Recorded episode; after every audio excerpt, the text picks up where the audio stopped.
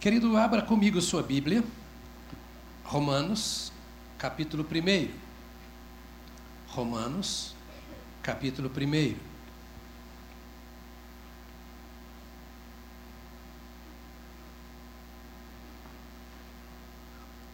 Trago nesta manhã, mais uma vez, uma palavra de ensino. Nossa gratidão às pessoas que nos visitam que sejam abençoadas entre nós nesta manhã, correto? Continuamos orando pelos irmãos que estão de férias. Muita gente está viajando. Né? Romanos capítulo 1, 1 a 17. Paulo, servo de Cristo Jesus, chamado para ser apóstolo, separado para o Evangelho de Deus, o qual foi prometido por ele de antemão por meio dos seus profetas nas Escrituras Sagradas, acerca de seu filho, que, como homem, era descendente de Davi, e que, mediante o Espírito de Santidade, foi declarado Filho de Deus com poder pela re sua ressurreição dentre os mortos, Jesus Cristo, nosso Senhor. Por meio dele, e por causa do seu nome, recebemos graça e apostolado para chamar dentre todas as nações um povo para a obediência que vem pela fé. E vocês também estão entre os chamados para pertencerem a Jesus Cristo. A todos os que em Roma são amados de Deus e chamados para serem santos. A vocês, graça e paz da parte de Deus, nosso Pai, e do Senhor Jesus Cristo. Antes de tudo, sou grato ao meu Deus, mediante Jesus Cristo, por todos vocês porque em todo o mundo está sendo anunciada a fé que vocês têm. Deus, a quem sirvo de todo o coração, pregando o evangelho de seu filho, é minha testemunha de como sempre me lembro de vocês em minhas orações. E peço que agora, finalmente, pela vontade de Deus, seja-me aberto o caminho para que eu possa visitá-los. Anseio vê-los, a fim de compartilhar com vocês algum dom espiritual, para fortalecê-los, isto é, para que eu e vocês sejamos mutuamente encorajados pela fé. Quero que vocês saibam, irmãos, que muitas vezes planejei visitá-los mas fui impedido de fazê-lo até agora. Meu propósito é colher algum fruto entre vocês, assim como tenho colhido entre os demais gentios. Sou devedor, tanto a gregos como a bárbaros, tanto a sábios como a ignorantes. Por isso, estou disposto a pregar o Evangelho também a vocês que estão em Roma. Não me envergonho do Evangelho, porque é o poder de Deus para a salvação de todo aquele que crê. Primeiro do judeu e depois do grego. Porque no Evangelho é revelada a justiça de Deus. Uma justiça que do princípio ao fim é pela fé. Como está escrito: o justo viverá pela fé. No tempo que temos, eu gostaria de pensar com você sobre um assunto que, a princípio, você vai pensar que não tem muito a ver. Mas você vai me acompanhar e vai entender por que estamos trazendo esta palavra nesta manhã. As afirmações do crente. Diga comigo, as afirmações do crente.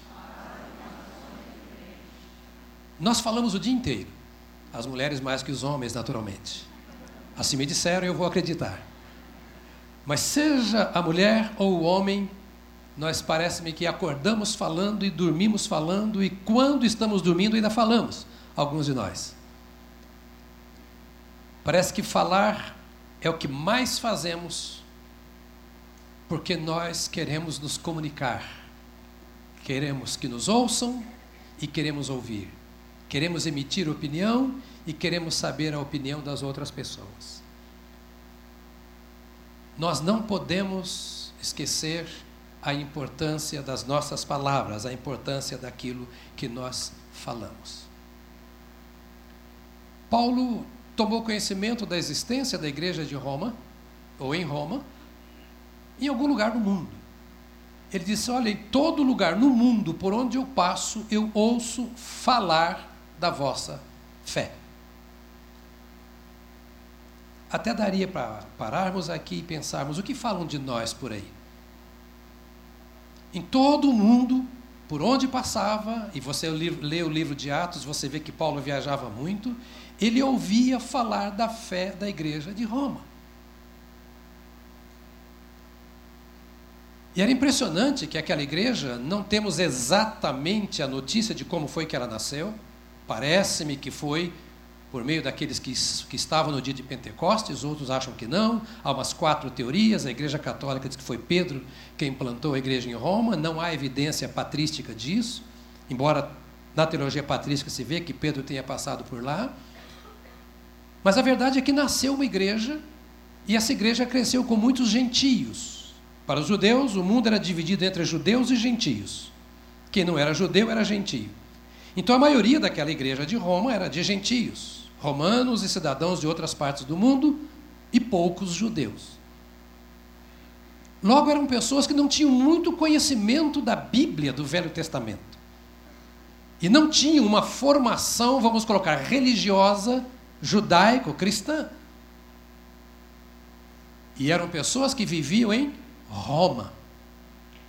Se você acha que São Paulo é complicada do ponto de vista moral, social, ético, é melhor pararmos um pouquinho e pensarmos no que era Roma nos dias de Paulo e dessa igreja.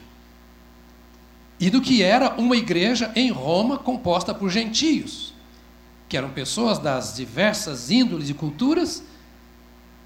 Roma era uma cidade impura, violenta. Eu vou usar uma expressão muito usada no interior de Minas, nojenta. Se você pega um pouco da história, você vai chegando ao ponto e concluir que os romanos odiavam os cristãos. Você sabe como foram usados os cristãos para é, é, iluminar a cidade de Roma. Agora, Paulo escreve para aquela igreja o mais profundo livro do Novo Testamento. Os mais profundos pressupostos da teologia cristã estão aqui. E Paulo começa a sua carta para Roma dizendo assim: Olha, eu sou o Paulo, o servo de Jesus Cristo. Ele diz: Eu sou o Paulo, o apóstolo, criado aos pés de Gamaliel. Eu sou o Paulo, intelectual do cristianismo, lá mandado pela igreja de Antioquia, amigo do Barnabé. Eu sou o Paulo, que teve uma conversão extraordinária. Não, ele disse: Eu sou Paulo, servo de Jesus Cristo, chamado para pregar o Evangelho. Aquele Evangelho, está dizendo ele nos versos 1 e 2, aquele Evangelho anunciado lá nas Sagradas Escrituras pelos profetas, que fala de um Jesus Cristo, foi nascido como homem de mulher mas foi reconhecido Deus pelo poder do Espírito Santo que o ressuscitou dos mortos. Eu quero que vocês saibam que o que eu tenho para falar para vocês é aquilo que eu penso. Eu tenho que falar sobre esse Deus que me salvou. Porque eu creio, um resumo de Romanos, porque eu creio, dizia ele, que todos pecaram e por todos terem pecado, todos estão separados de Deus. E eu creio que Deus ama o homem pecador. E o evangelho que eu aprendi com os apóstolos no Velho Testamento, e que eu estou pregando agora, é que esse Deus que ama o homem que pecou, enviou o seu filho Jesus Cristo, nascido de mulher, mas gerado pelo Espírito Santo, a fim de que todo aquele que crê nesse Jesus Cristo, como diz o Evangelho, seja salvo. Eu, Paulo, me apresento como escravo de Jesus Cristo, para dizer que um dia eu encontrei esse Jesus Cristo e quero que vocês também o encontrem e que vocês sejam salvos. No meu Evangelho, eu quero anunciar para vocês Jesus. Eu me impressiono com essa maneira como Paulo se apresenta nesses primeiros capítulos. E eu quero ler Romanos, capítulo 1, nesses versos, talvez por uma ótica diferente, em que na maioria das vezes ela é lida. Às vezes, Romanos é lido muito e pregado muito desse ponto de vista teológico. Mas eu queria olhar do ponto de vista do que nós pensamos e do que nós falamos. Nós falamos o dia inteiro, eu disse, e falamos muito. E o que nós pensamos e o que nós falamos é de fundamental importância, em primeiro lugar, para nós mesmos depois para os outros. O que Paulo fala aqui, como o que nós falamos sempre, revela o que está em nosso coração. Está escrito que a boca fala do que está cheio o coração. Quer conhecer uma pessoa? Preste atenção no que ela fala. Quer saber o que está na cabeça de uma pessoa? Preste atenção no que ela está falando. A Bíblia diz que o que nós falamos revela o que está em nosso coração. É fácil saber o que o mundo pensa. É só ligar o rádio, o televisor, prestar atenção no que você ouve na rua. É fácil ver o que está no coração do homem mundano. Mas é fácil também ver o que está no coração da igreja. E a minha fala nesta manhã é para prestarmos atenção numa coisa: quais são as afirmações que nós fazemos de nós mesmos? O que eu penso a meu respeito? Isso é mais importante do que o que eu penso a respeito do outro. Quando eu paro para pensar a meu respeito, o que eu penso? Quando eu me apresento a alguém, o que eu digo a meu respeito? O mundo esperava uma mudança muito grande. As nações que viviam sob o poder de Roma é a chamada paz romana, uma paz imposta pelas armas, pelos exércitos. Paulo poderia se apresentar como um revolucionário, dizendo: Olha, eu não concordo com César, ou eu tenho uma filosofia nova de vida. Eu acho que é pela educação que nós vamos mudar o mundo. Eu acho que se nós cuidássemos melhor da saúde, o mundo seria melhor. Se todos nós tivéssemos casa, não teríamos o problema que temos. Eu acho que se não tivéssemos tantos senhores de escravos e tantos escravos nas mãos de poucos senhores, nós resolveríamos o problema. Na minha opinião, se o César. Paulo não disse nada disso. Ele se apresenta com uma palavra simples do seu coração, porque era a palavra que estava no seu coração, que um dia havia sido semeada no seu coração e que do seu coração saía pela sua boca. Às vezes o nosso coração está cheio de tanta coisa que vem de partidos políticos, ideologia, de filosofia de vida, de educação, de ciência, e nós temos tanta proposta para o mundo que conhece todas essas palavras que conhece os mais diversos níveis e pode ensinar, que tem experimentado o caminho da ciência, da política, da religião. Nós queremos discutir com o mundo o que o mundo está discutindo e não encontramos, às vezes, no nosso coração aquilo que de fato deve estar para passar para o mundo. Paulo passa o seguinte: o que eu falo, o que eu penso, é o que Deus colocou no meu coração. O salmista diz: ah, melhor, Provérbios 16: O coração do sábio ensina a sua boca. Logo, o coração do tolo também ensina a sua boca. O que Provérbios 16 está dizendo é: aquilo que eu falo mostra se eu sou sábio segundo Deus ou tolo segundo Deus. E o que eu falo a meu respeito, o que eu penso a meu respeito, também diz se eu sou sábio ou se eu não sou sábio. As coisas que nós ouvimos aí fora, e talvez a formação que recebemos, o meio que nós frequentamos, muitas vezes nos fazem ter pensamentos errados a nosso respeito. Pensamentos que não vêm de Deus. E todo pensamento que não vem de Deus pode fazer da gente gente boa, mas não aprofunda o nosso relacionamento com Deus. E logo faz nos perder tempo como homens e como mulheres de Deus. O que nós pensamos e o que nós falamos constrói e fortalece o conceito que nós temos de nós mesmos. Quero ler Paulo falando de si mesmo. Que conceito ele tinha a respeito de si? Por exemplo, às vezes quando a gente está orando em grupo, a gente vê o que a pessoa pensa de si. Ó oh, Senhor, me perdoa porque eu sou um pecador. Ó oh, Senhor, tem misericórdia de mim porque eu não consigo fazer a tua vontade. Ó oh, Senhor, tem pena de mim, não deixa eu morrer agora não, que as abelhas não me peguem como pegaram um pastor, porque senão eu estou frito.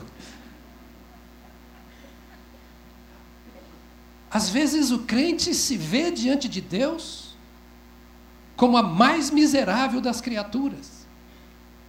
Ele canta como se o que ele está cantando não fizesse sentido para a sua vida, não fosse a sua experiência, como se esse Deus para que ele canta não fosse esse Deus que a Bíblia diz. Porque ele se vê indigno demais na presença desse Senhor Deus. No ambiente onde a maioria das pessoas critica o Evangelho e não aceita o Evangelho, ele vive de boca fechada porque ele não sabe se tem palavra de Deus para aquele povo. E até está preocupado demais se o povo vai ou não aceitar a sua palavra. Porque o que ele pensa a respeito de si e o que ele também fala a respeito de si não tem nada a ver com o que Deus fala a respeito. A Bíblia diz: o que o homem contempla em seu coração, isso ele é. O que eu penso em meu coração, isso eu sou. O que ela está dizendo? A vida que eu levo é exatamente aquilo que eu penso. que você pensa de você como crente numa cidade muito parecida com Roma, como a nossa?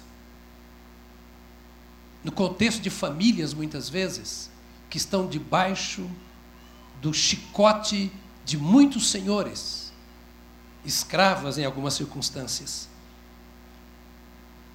O que eu penso, o que eu falo, influencia pessoas. Paulo se dirigiu a uma igreja de Roma.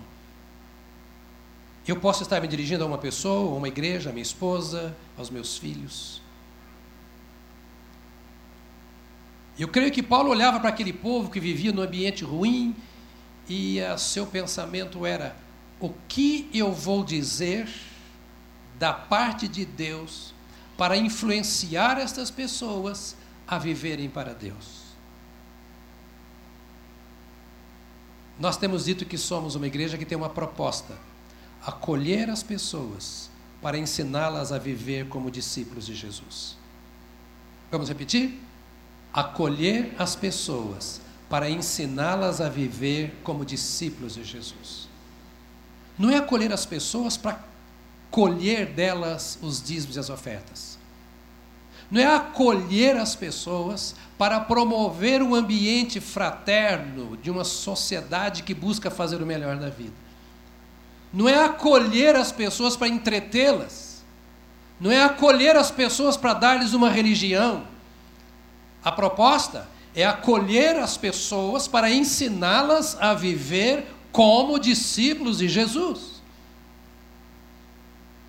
Os nossos templos têm se enchido de cristãos, adeptos do cristianismo, mas nós não temos nenhum compromisso com o cristianismo. Nós temos um compromisso com Cristo. O cristianismo é um sistema que está corrompido como todos os sistemas do mundo. Paulo não apresenta a Roma cristianismo. Ele apresenta Cristo, uma pessoa, o Filho do Deus vivo. E ele começa a sua carta querendo já dizer para o povo: Eu estou trazendo uma coisa que vocês não estão pensando. Vocês estão, estão pensando nesse sistema escravocrata no qual nós vivemos. Como se livrar dele, ou como deixar de ser escravo para ser senhor, ou como sair daqui para um lugar onde não haja esse sistema. E há muitas pessoas que estão fugindo das igrejas e que não querem ser de igreja nenhuma, porque fazem parte de um sistema do cristianismo. E agora Paulo está dizendo assim: Eu quero que vocês pensem como eu penso, porque o pensamento que está em meu coração é o pensamento de Jesus Cristo. Eu estou escrevendo para dizer para vocês que eu sou servo de Jesus Cristo e quero que vocês sejam influenciados por isso. O que eu falo influencia.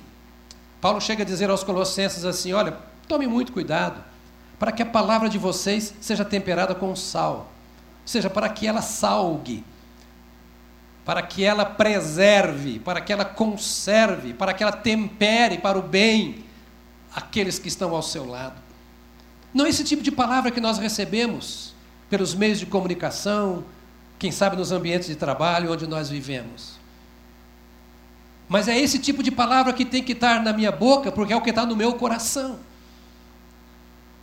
aquilo que eu falo sai do meu coração pela minha boca, diz a palavra de Deus.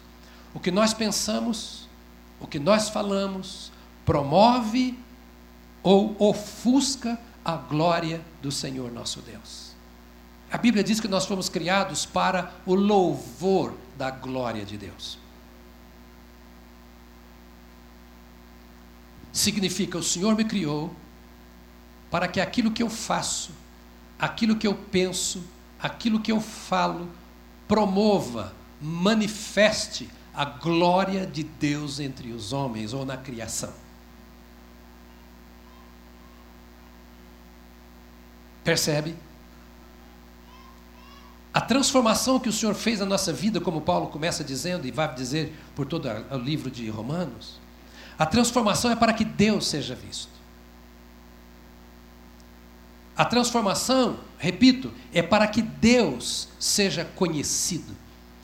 Não é para que eu vá bem. Não é para que os meus problemas sejam resolvidos. Pelo contrário, a vida em Cristo é para me trazer mais problema. Porque quando eu não estou comprometido com Cristo, eu vivo na carne e da carne. Eu faço o que me dá na teia. Eu falo o que me interessa. Eu penso aquilo que eu quero pensar. Eu exerço influência do jeito que os outros influenciam. E se eu preciso mudar e melhorar a minha vida, eu procuro um bom coaching e ele vai me ensinar a tirar o melhor de mim para que eu possa crescer, para que eu possa prosperar, para que eu possa conquistar, exercer bem a minha profissão, os meus dons. Mas Cristo não é meu coaching. Ele é meu Senhor. Ele não quer promover a minha vida financeira, ele não quer me dar prosperidade, como dizem, ele não quer que eu seja o melhor na minha empresa, como dizem, ele quer que eu seja dele, ele quer que eu morra porque Ele é Senhor de vivos e mortos, ou de mortos vivos, daqueles que se consideram mortos para este mundo. Por favor, para que o irmão fique bem estimulado, diga para ele: não estou gostando disso.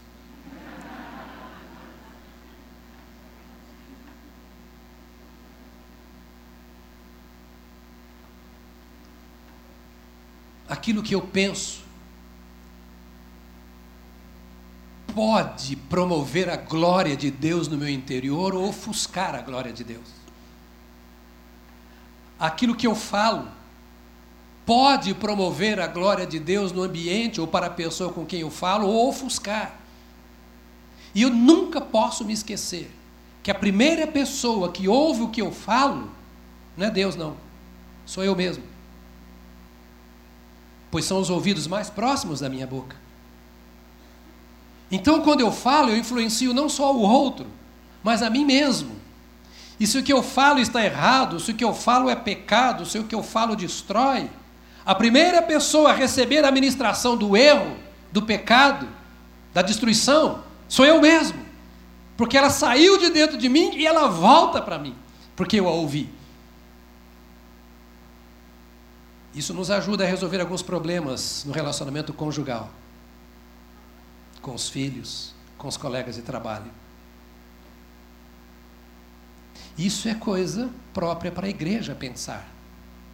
As afirmações que eu faço, qual é a natureza dessas afirmações? O que eu penso, o que eu falo, estou tirando do texto de Paulo e já vou dizer. O que eu penso e o que eu falo é tão poderoso tão poderoso, tão poderoso, que precisa ser coisa construída sobre fundamento sólido. O que vale a pena tem que ser construído em cima de coisa que vale a pena. O que presta tem que ser construído, tem que crescer, ser edificado em cima de coisa que presta. Se o que eu penso presta, tem que estar sobre o que presta. Cresce sobre o que presta. Se não presta, não vai permanecer sobre o que presta. Porque Deus cuida daquilo que eu penso, Deus cuida daquilo que eu falo, quando eu busco um fundamento sólido. Sobre que fundamentos devem estar as minhas palavras, com base aqui em Romanos? O que Paulo disse à igreja de Roma que é o que eu devo dizer e você também, está construído em cima de dois fundamentos fantásticos: a experiência com Deus e a fé. A experiência com Deus e a fé. Vou repetir. Tudo o que eu falo, tudo o que eu penso, deve estar sobre a minha experiência com Deus e sobre a fé. É a partir da experiência que eu construo. É a partir da fé que eu construo. Paulo não tinha nenhuma experiência com Deus. Paulo era um religioso. E mais uma vez, cuidado com a religiosidade. Cuidado com a religião. Religiosidade e religião não santifica, não salva, não perdoa pecados, não leva para o céu, leva para o inferno. Capítulo 9 de Atos dos Apóstolos diz que Paulo, judeu de judeus, fariseu de fariseus, criado aos pés de um dos maiores rabinos da época, Gamaliel,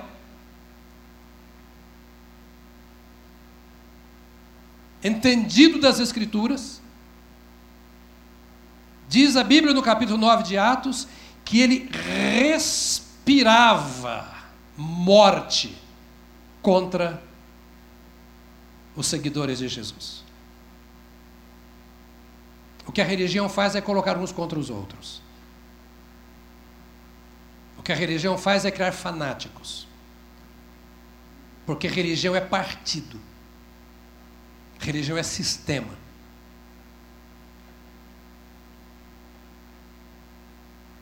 E de repente, naquela ânsia de levar gente à morte, porque não eram judeus, eram cristãos, ele pega cartas do sinédrio e vai para Damasco para encontrar dentro das sinagogas de judeus aqueles que eram cristãos. É só ler Atos 9 você vai ver a história. Porque ele queria pegar esses cristãos, ou judeus cristãos, judeus convertidos a Cristo, que ainda estavam dentro da sinagoga, e levar para Jerusalém, entregá-los ao sinédrio, para que o sinédrio os matasse. Paulo não cria em Deus, na pessoa de Jesus Cristo. Mas ele tem um encontro fantástico com Jesus no caminho de Damasco.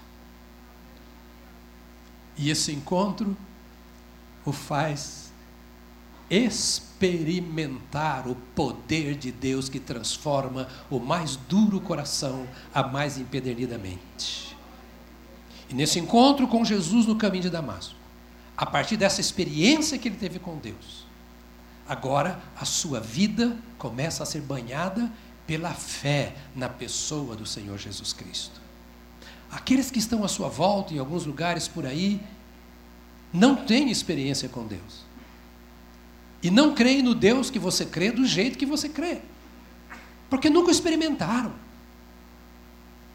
A doutrina não muda a vida, ela muda o intelecto. Ela pode mudar até alguns comportamentos, mas ela não muda a vida. O que muda a vida é um encontro com a pessoa de Jesus Cristo. E Paulo agora tem um encontro com Jesus. E nesse encontro com Jesus, nessa experiência, ele muda a sua forma de pensar. E é através de Jesus Cristo que a nossa mente é mudada. Aí mesmo em Romanos, para aquela mesma igreja, nessa mesma carta, no capítulo 12, Paulo diz assim: Olha, vocês precisam dar um jeito de procurar mudar a forma de vocês pensar.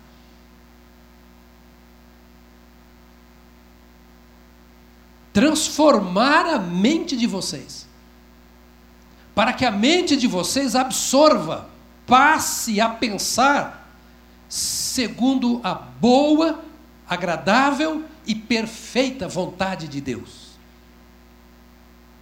E a transformação desta mente que na ocasião era influenciada tanto pela política e cultura romana como pela filosofia grega, e fazia as pessoas pensarem que eram as tais, porque tinham, vamos dizer no contexto de hoje, tal curso, tal faculdade, tal profissão, tais recursos, tais status. Diz assim, vocês estão se perdendo nisso. Olha o mundo como está. O mundo pensa assim. O mundo anda por essa cartilha, anda por esse caminho, por estas obras. Vocês precisam mudar a mente. E vocês receberam a mente de Cristo quando receberam a Cristo. E no momento em que você recebe a Cristo, você recebe o poder, a autoridade, a possibilidade de pensar segundo Jesus Cristo. Então, ele, a partir dessa experiência com Cristo, ele escreve para a igreja de Roma e diz assim: Eu, Paulo, servo de Jesus Cristo. Ou seja, eu sou servo de Jesus Cristo. Eu não sou um pregador, um ensinador, um mestre. Eu sou servo, em primeiro lugar, servo de Jesus Cristo. Escreve para quem? Para Roma. Roma sabia o que era ser servo e o que era ser senhor. Porque a maioria era de escravos. Muitos escravos para poucos senhores. E a palavra aqui é doulos, que é escravo traduzido em português, servo. Paulo se apresenta assim: Eu sou Paulo, escravo de Jesus. Eu era escravo de uma religião, eu era escravo de um sistema, eu era escravo de uma política humana. E eu era escravo do sentimento de morte, de ódio por aqueles que não pensavam como eu penso, que eram diferentes de mim. Até o dia em que eu fui colocado ao chão, em que a minha vida foi vencida, as minhas forças foram conquistadas, os meus interesses foram desfeitos, a minha religiosidade virou pó, e deparei-me com a presença de um Senhor que conhece o meu coração, que revelou os segredos da minha alma, que mostrou o quanto eu era bem intencionado, mas andava no caminho do erro. E aquele dia que eu encontrei com Jesus, eu deixei de ser livre para fazer aquilo que eu queria, o que o sistema mandava, passei a ser escravo de Jesus Cristo. Ele se tornou meu Senhor. E quando ele falava isso, a turma sabia que era escravo. Depois ele falou que agora ele não manda mais em si mesmo. Que agora ele recebe ordens, está sob ordens. E ele tem um coração de escravo, ao ponto de pensar: ai de mim se eu for contra o meu Senhor. Que eu penso a meu respeito é o que eu falo, é o que eu faço. E o que eu penso, o que eu falo, o que eu faço, revela o que de fato eu sou. Paulo, escravo de Jesus Cristo. Depois ele diz assim: Eu sou separado para o Evangelho de Deus, do verso 2. Separado para o Evangelho de Deus. Espero que você esteja entendendo que o que eu quero dizer é: eu tenho que saber de fato quem eu sou e aceitar o que eu sou. Separado para o Evangelho de Deus. Que Evangelho? Ele diz no verso primeiro: aquele Evangelho que foi anunciado pelos profetas, que está nas Escrituras. Aquele Evangelho que diz que Jesus Cristo viria, que viria alguém, que seria o perdoador, que seria o Salvador, que nasceria de uma mulher na família de Davi, mas que seria reconhecido como Deus pela ressurreição dos mortos no poder do Espírito Santo. Eu sou de fato separado para este Evangelho, que revela o amor, a misericórdia e o poder transformador do Senhor mas eu sou separado para o Evangelho. Eu sou servo, escravo de Cristo e separado para o Evangelho. Você está entendendo o que eu quero dizer? Separado para o Evangelho. Ou seja, esse meu Senhor tem um estatuto que se chama Evangelho. Esse meu Senhor tem uma lei que governa a vida dos seus escravos. E esses escravos do Senhor se sujeitam às ordenanças deste Evangelho. Não é de um sistema, repito, não é de uma cultura, um modo de vida, de boas intenções, mas eu sou separado para o Evangelho. Separado quer dizer tirado daquilo que não é evangelho e dedicado totalmente ao evangelho. Me apresento a vocês como alguém separado para o evangelho. O que é do evangelho me diz respeito. O que está no evangelho está em mim. É o evangelho que eu penso, é do evangelho que eu falo. É orientado pelo evangelho que eu exerço a minha profissão, educo a minha família, que eu vivo. Eu sou separado para o Evangelho.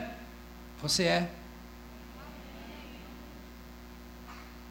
Então o Evangelho possui a nossa mente. Eu deixo o Evangelho entrar por todas as áreas da minha mente. Porque eu sou escravo de Cristo. E a maneira que Cristo tem de dirigir a minha vida é pelo Evangelho. Então eu ouço o Evangelho, eu leio o Evangelho, eu medito no Evangelho. E o Espírito de Cristo que habita em mim me alimenta por este evangelho que eu li. Alimenta a minha mente, a minha alma, o meu coração. Então ele diz: Olha, eu sou separado para o evangelho. Depois ele diz: Recebi graça e apostolado por meio de Jesus. Ou seja, ele olhou para mim e eu não merecia. Vamos nos identificando com Paulo. Estamos estudando a palavra de Deus, que é para nós. Recebi graça. Ou seja, olha bem, eu estava indo para pegar a gente para mandar prender e matar. Esse Jesus que apareceu a mim poderia ter me fulminado. Poderia ter me matado no caminho de Damasco. Porque eu estava em horrível pecado contra ele, contra o evangelho dele, contra o povo dele. Mas ele me amou e derramou em meu favor a sua graça. Quem de nós não poderia ter sido fulminado pelo Senhor? Quem de nós merece o que Deus nos dá? Estar aqui agora pensando nessas coisas que engrandecem a nossa vida quem de nós poderíamos ter morrido, mas a graça do Senhor nos alcançou. Ele decidiu encontrar-se conosco no nosso caminho de Damasco. Ele resolveu, resolveu nos abraçar, quando ele poderia nos sufocar, porque ele é Senhor da vida e da morte. Ele disse: Eu encontrei graça.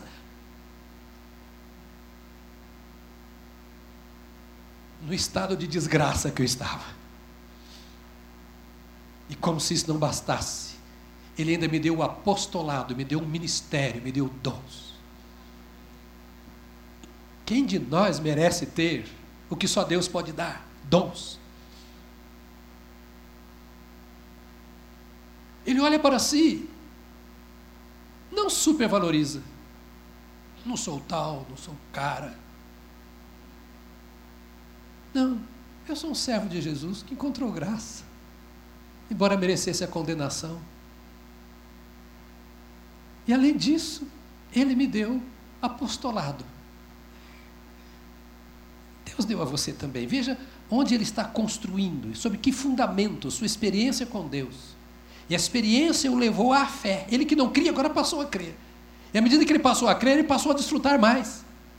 Com Paulo foi assim, comigo é assim, com você é assim, com todos são assim.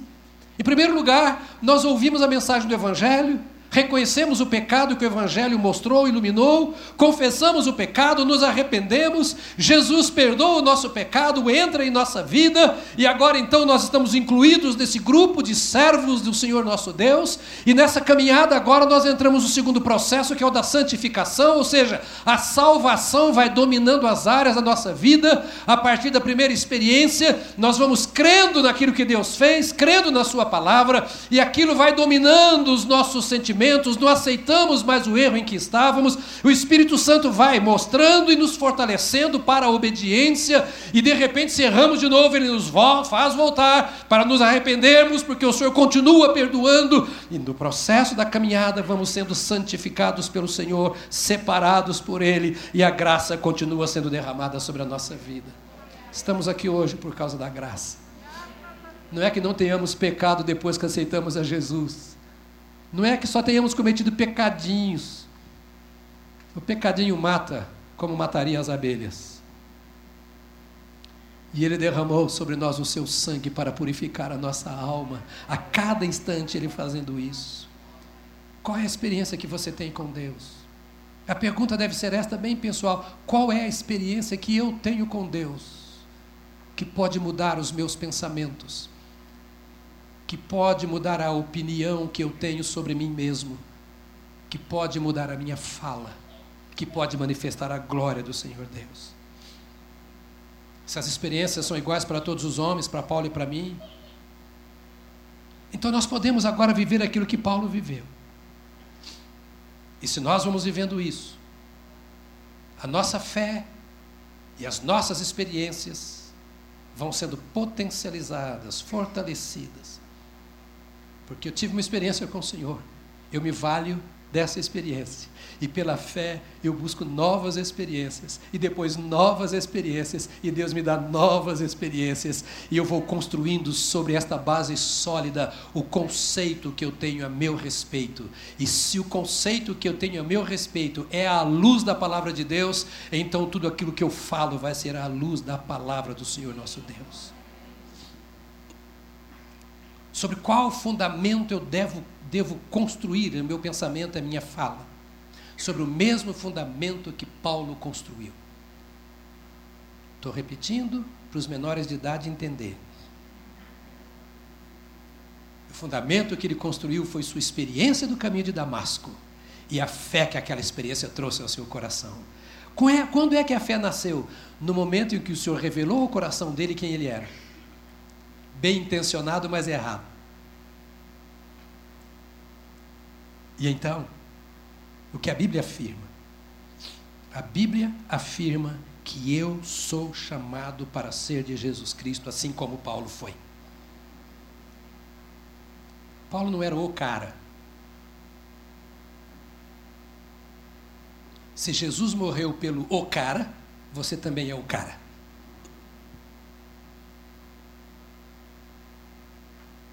Está escrito na palavra de Deus. Verso 6. E vocês também estão entre os chamados para pertencerem a Jesus Cristo. Leram lá o primeiro versículo, eu, Paulo e tal, servo de Jesus Cristo, chamado para o Evangelho. Oh, mas que legal, o cara é chamado, ele é de Jesus. Paulo falou, pera, pera, pera, pera, pera. Vocês também são chamados para pertencerem a Jesus Cristo. Eu creio na Bíblia. Portanto, eu me consagro ao que a Bíblia diz. E a Bíblia diz que você é chamado para pertencer a Jesus Cristo. Em outras palavras, você também é chamado para ser escravo de Jesus Cristo. Para ser escrava de Jesus Cristo. Não apenas para chamar a Jesus Cristo de Senhor. Porque Senhor podia ser Senhor de outros escravos. Ele era Senhor.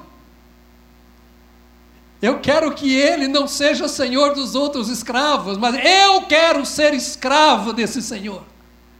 Então, por isso, Paulo dizia: vocês são chamados para ser a mesma coisa que eu, para viverem debaixo do jugo de Jesus, para viverem debaixo da autoridade de Jesus, e não só do poder de Jesus, para obedecer a Jesus Cristo, e não só pedir a Jesus Cristo, para andarem no caminho de Jesus, e não só para Jesus guardar o meu caminho.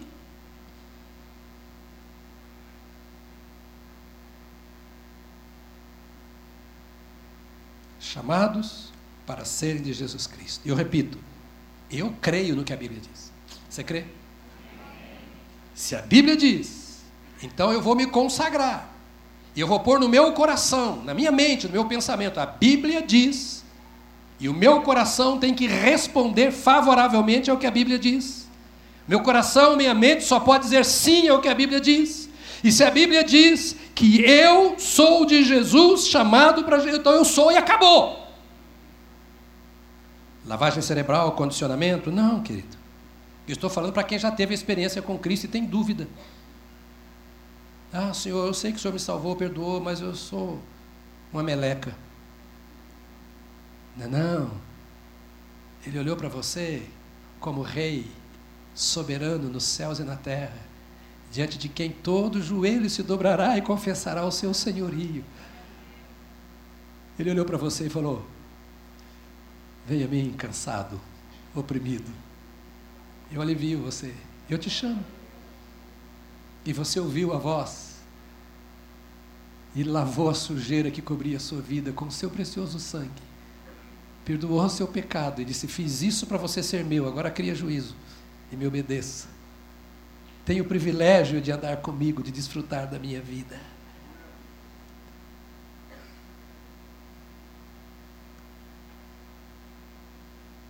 A Bíblia afirma, não apenas que eu sou chamado, mas que eu sou amado por Deus. Diga para você, eu sou amado por Deus. Pastor, você está fazendo aqui um condicionamento e está hoje de manhã. Não, eu estou lembrando o que a Bíblia diz, e você fica sendo condicionado pelo mundo. Talvez o pai e a mãe que fala que você não presta, que você nunca fez nada de bom. Você não consegue nada. Colega de trabalho criticando a sua inaptidão. Rindo de você quando, talvez não sendo o mais destacado na empresa, você mesmo assim fala que você é amado por Deus. Você vai acreditar em quem? Nos seus sentimentos, na sua alma ou naquilo que Deus diz a seu respeito? E aqui está escrito, verso 7: A todos os que em Roma são amados de Deus, está escrito na sua Bíblia. E você diria, mas eu não sou de Roma. Hum. Não sei se você conhece um versículo da Bíblia, mas eu queria lembrar a você que está dizendo assim: Deus amou a Roma de tal maneira que deu o seu filho unigênito Amou a quem? Ao mundo. Não só a Roma, não só Paulo. Deus amou o mundo. Diga para Deus amou a mim. Não estou aqui dizendo que tem que ser assim, não, não é que tem que ser, é que é. Está escrito na Bíblia. A Bíblia diz: Eu creio na Bíblia. Então Deus me amou. Pois é, mas eu não presto então. Ele amou. Ele escolheu amar quem não presta. E ele amou, e ele ama. Não precisa se sentir desamparado. Ah, Deus não me ouve, Deus não dá. Deus está aí te amando, continua te amando. E eu posso afirmar contra todas as experiências negativas e afirmações de outras pessoas, eu posso dizer: Deus me escolheu e Deus me amou, e está escrito isso na Sua palavra. E não tem nem anjo nem demônio que vai tirar isso do meu coração, porque a Bíblia é a palavra de Deus. Paulo diz que ele foi chamado para ser santo. Chamados para serem santos. Verso 7. A vocês graça e paz da parte de Deus, nosso Pai e do Senhor Jesus Cristo. Eu estou quase no caminho de terminar, mas aguenta mais uns cinco minutinhos aí, tá bom? Chamados para serem santos. O que eu tenho que pensar a meu respeito? Eu sou chamado por Deus eu sou amado por Deus. Eu sou chamado para ser o quê? Chamado para ser o quê? Não é essa nhaca que muito crente tem sido, não. Ah, porque é a minha fraqueza, pastor. Deus sabe que eu não suporto. Deus sabe que você não suporta. Por isso Ele te deu o Espírito Santo. É só se encher do Espírito Santo. Tem que parar de dar desculpa, irmãos. Você deixa seu filho ficar dando desculpa dentro de casa lá, a filhinha, quando você manda arrumar lá, ah, mãe, mas eu já estou cansado, eu não vou fazer. Se você deixa, você não está educando seu filho. Tarefa é tarefa. Você não é responsável pelo seu filho em todas as coisas. Mas você é responsável por ensinar o seu filho e ele por obedecer. E Deus não é responsável por tudo na minha vida, não. É a responsabilidade que ele tem, ele cumpre. Ele perdoou o meu pecado. Ele me salvou por meio de Jesus. Ele me deu o Espírito Santo. E me deu a Sua palavra. E eu tenho que ter vergonha na cara e fazer do Senhor o meu Senhor e da palavra de Deus a ordem para a minha vida. E eu servo para obedecer. Antes de terminar, diga para o irmão: não gostei.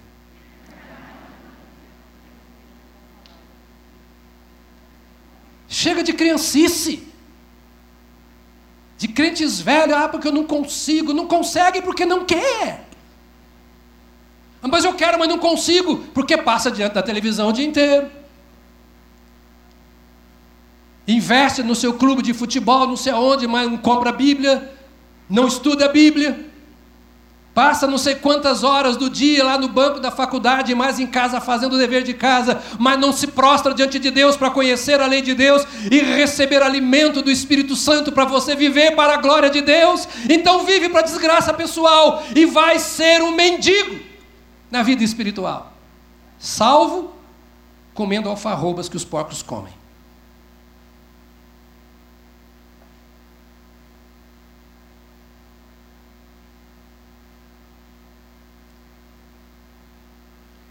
Eu sei que essa mensagem não dá ibope, mas não estou nem aí para você.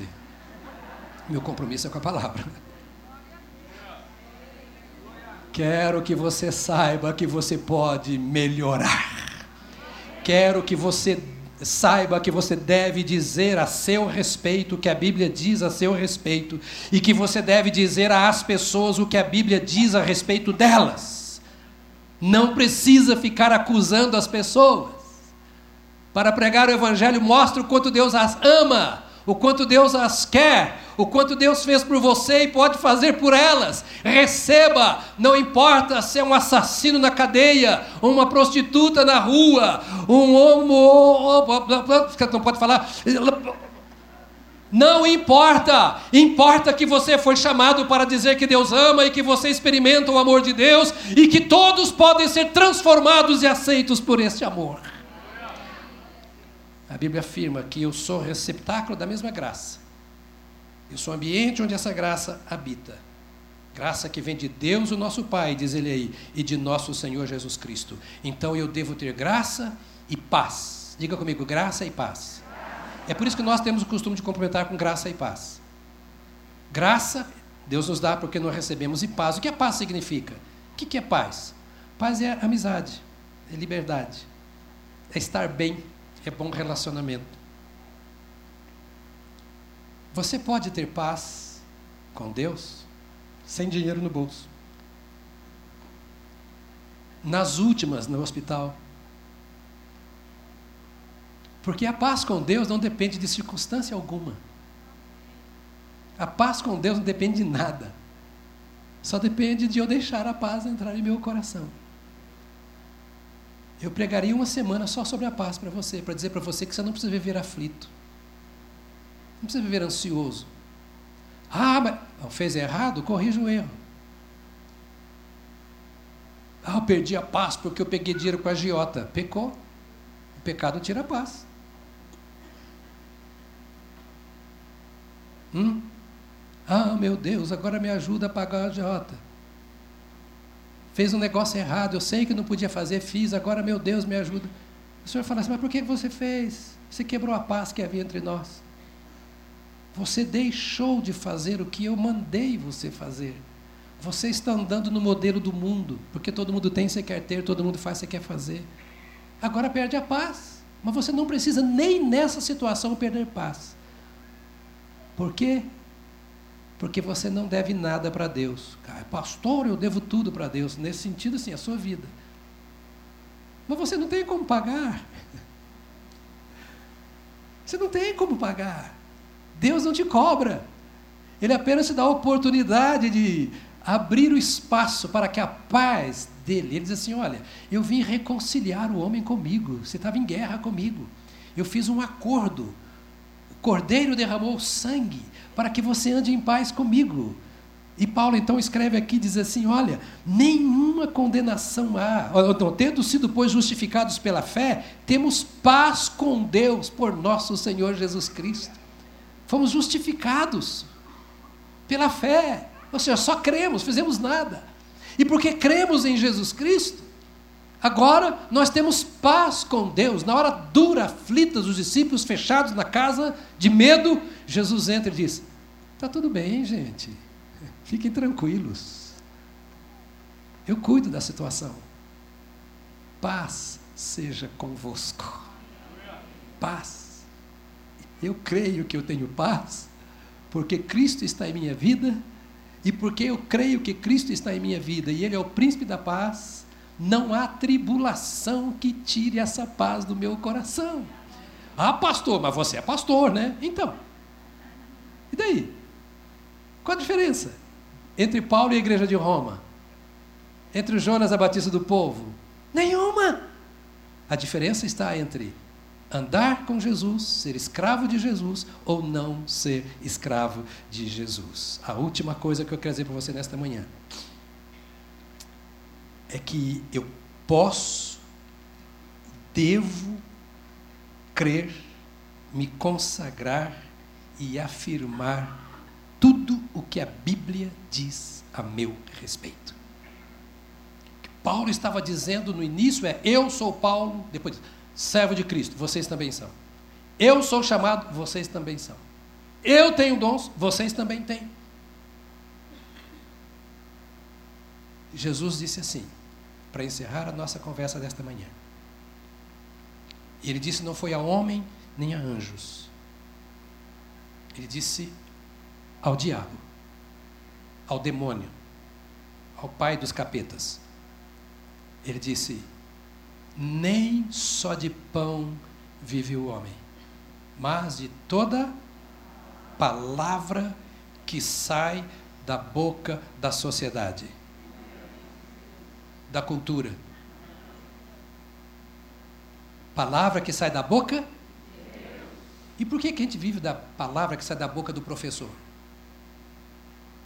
Do patrão? Do político? É claro que eu não sou contra professor, patrão político. Eu dei aula há muito tempo. Eu sou, fui professor.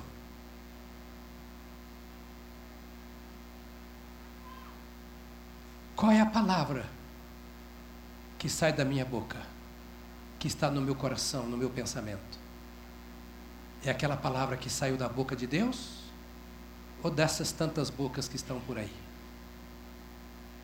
Qual é a palavra que alimenta a minha vida? Que me faz ser persona? É a palavra que está por aí? Ou é a palavra do meu Criador? Eu devo afirmar, a meu respeito, a respeito dos outros, a respeito de tudo, aquilo que Deus afirma. O que é bom é bom, o que é ruim é ruim. O que é pecado é pecado, o que é certo é certo. E quem diz isso é a palavra de Deus. Receba a palavra de Deus como palavra de Deus para você. E as muitas palavras que você for falar por aí, que sejam construídas, alicerçadas nesses fundamentos da fé no que Deus diz e da experiência com esse Deus que fala. Vamos ficar em pé. Eu queria orar com você. Mas vou pedir para você já dar a mão a quem está aí pertinho. Do seu lado direito, esquerdo.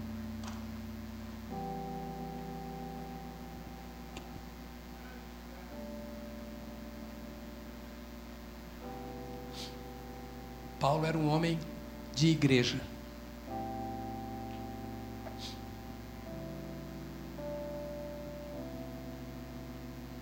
Mas ele não dependia da igreja. Ele era da igreja de Antioquia. A igreja de Antioquia que enviou ele e Barnabé como missionários. E ele voltava sempre à igreja de Antioquia e a Jerusalém para prestar relatórios. Mas ele estava acima. O relacionamento dele era com a pessoa de Jesus Cristo. Você está aqui e deve estar. Nenhum crente deve estar fora da igreja, como Paulo não esteve. Os apóstolos tinham um compromisso com o colégio apostólico, mas o compromisso era com a pessoa de Jesus. Porque se o compromisso deles com o colégio apostólico fosse maior, Judas negou, eles negariam. Tomé duvidou, eles duvidariam. Ninguém aqui é fruto do meio, embora possa ser influenciado por ele. Você é fruto da sua experiência ou da sua falta de experiência com Cristo. Porque você é escravo de Cristo. E nós queremos fazer discípulos de Cristo. Por isso te acolhemos aqui. Está mais fácil, porque entre você e ele. Você não o conhece muito, mas ele te conhece totalmente. Você não consegue ser muito para ele, mas ele é tudo para você.